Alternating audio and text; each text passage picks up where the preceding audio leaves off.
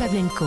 Alors que le monde a les yeux braqués sur l'Ukraine, une autre menace nucléaire plane désormais, mais sur la Corée du Sud. Un avertissement de Pyongyang hier. En cas d'attaque de Séoul, la Corée du Nord annonce qu'elle fera usage de l'arme nucléaire. Déclaration qu'il faut hélas prendre très au sérieux, selon l'avocat de Kim Jong-un. Il est avec nous en studio ce matin. Bonjour, maître Rousti. Ah, bonjour, bonjour à tous. Vous êtes l'avocat du dictateur nord-coréen? Ah, dictateur, dictateur, j'aime pas beaucoup ce mot, monsieur Pavlenko. Et puis, avec Kimi, c'est une relation de longue date, puisque je suis son avocat, c'est vrai, mais j'étais aussi son camarade de classe, à l'époque où il étudiait en Suisse, au collège de la Châtaigneraie, la chatte pour les intimes, près de Genève. C'était un camarade enjoué, débonnaire, bon, un peu soupolé quand on touchait à son Toblerone. Quelques décès ont été à déplorer, mais globalement, c'est un élève qui a laissé de bons souvenirs à la chatte. Alors, maître, c'est vraiment précieux d'avoir quelqu'un qui le connaît de si près. Kim Jong-un bluffe-t-il lorsqu'il annonce être prêt à employer l'arme nucléaire? Alors, pas du tout, et je suis obligé là de, de plaider coupable et de vous faire une petite révélation. Si la Corée est toujours divisée en deux, c'est un peu par ma faute. Comme vous le savez, la Corée, si bien illustrée par cette musique chinoise libre de droit, faute de budget, est divisée en deux depuis 1945, avec au nord la Corée communiste de mon client, dévastée par la famine, et au sud la Corée capitaliste, dévastée par la K-pop. Mais alors, l'agonie est encore plus longue. Je me permets ce petit rappel parce que je sais qu'ici vous avez parfois une vision étriquée de la péninsule coréenne, notamment M. Pavlenko, qui a tendance à mettre un peu tous les Coréens dans le même sac. Des Lilliputiens qui sont tous nuls. Voilà, d'où l'idée quand même, si vous voulez, d'apporter un peu de nuance dans cette approche géopolitique minimaliste. Et puis, je confessais d'emblée, hein, si la Corée est toujours pas réunifiée aujourd'hui, c'est partiellement ma faute. Vous savez, derrière chaque dictateur, il y a un enfant qui souffre, disait Dolto. Avec le recul des années, voilà, dû dire ça.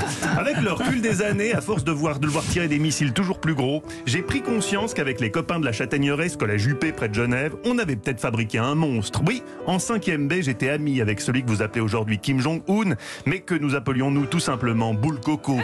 En hommage à ces deux passions, le communisme et la double crème de gruyère. Un jour, j'aurai la bombe atomique et je vous crèverai tous, saloperie capitaliste, tiki tiki, nous disait souvent boule coco. Alors que mutin, comme le sont tous les enfants, on le suspendait par les pieds au panneau de basket avant de l'asperger de sauce soja en chantant Pandi Panda. C'est pas gentil. Oui. Ouais, petit ourson de Chine, ouais, parce qu'à l'époque, nous non plus, Dimitri, on n'était pas des flèches en géo. hein. C'est vrai. Mais vous n'avez rien vu venir. Aucun signe avant-coureur du dictateur qu'il pourrait devenir. Non, que de chi. Vous savez, Boule Coco était un enfant comme les autres. Gay, rieur. Je me souviens de quelqu'un qui lisait énormément. Sade, Pol Pot, Brieux La Rochelle, les classiques, quoi. Alors oui, c'est vrai, à la récré, il s'amusait à empaler des fourmis avec des épines de sapin. Il aimait aussi émasculer des chats, puis les noyer dans léman dans un sac. Bon.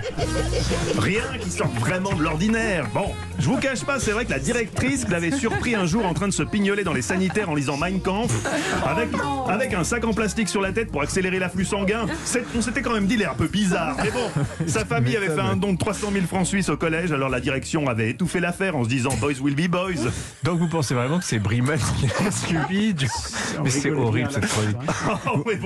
Vous pensez vraiment que c'est Oui. qui a voulu infliger là, durant sa scolarité suisse a contribué à sa dérive autoritaire Ah mais je pense pas, Pavlenko, j'en suis sûr. Vous savez, globalement, personne ne sombre dans le ridicule par choix. Soit c'est l'alcool qui vous fait vriller, comme Madame Adadi en soirée, On est fous, on est des fous, fous, fous et on s'en fout. pas joli joli, soit c'est un traumatisme d'enfance. Or, je sais pas si vous avez vu ces dernières vidéos de propagande, celle où il se prend pour Tom Cruise dans Top Gun avec une mise en scène au ralenti où il retire ses ray devant un gros hangar abritant un missile. Bon, un Tom Cruise qui aurait levé le pied sur la muscu et qui aurait en revanche lourdement insisté sur les tacos supplément cheddar. C'est vrai. On l'a vu aussi chevaucher une pauvre bête qui a dû décéder dans la demi-heure qui a suivi le tournage, la vidéo dite de l'étalon blanc.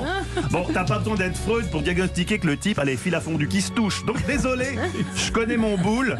C'est un sanguin assoiffé de vengeance, surtout qu'en 5ème B, la fille dont il était amoureux, une certaine Anissa, non seulement lui avait mis un vent, mais pour se foutre de sa gueule, elle avait même piégé son Novomaltine avec un pétard. Avec Ovomaltine, c'est de la dynamite.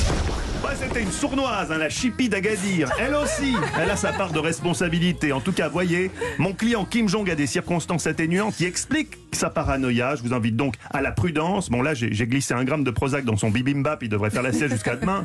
Mais ensuite, attention, c'est quelqu'un d'extrêmement impulsif. Alors, pour l'équilibre du monde, il faudrait que la France se fende d'un message rassurant aux Coréens du Nord. Dimitri, une petite idée On emmerde les Chinois. c'est pas des Chinois, c'est des Coréens du Nord, Dimitri. C'est- des Chinois de l'Est, si vous voulez. Je vais vous faire une carte. Bon, peuple, vous êtes vraiment nul en géo, vous, hein Possible. C'était un scandale cette chronique. On a l'ambassade qui nous avez- Ah ouais, là c'est Ah là, vous avez coché toutes les cases. Heureusement qu'il n'y a pas d'ambassade de Corée du Nord à Paris. C'est vrai. Vous seriez sur l'écoute depuis un moment déjà. Merci maître. Allez, on vous retrouve à 16h dans Historiquement. On vous retrouve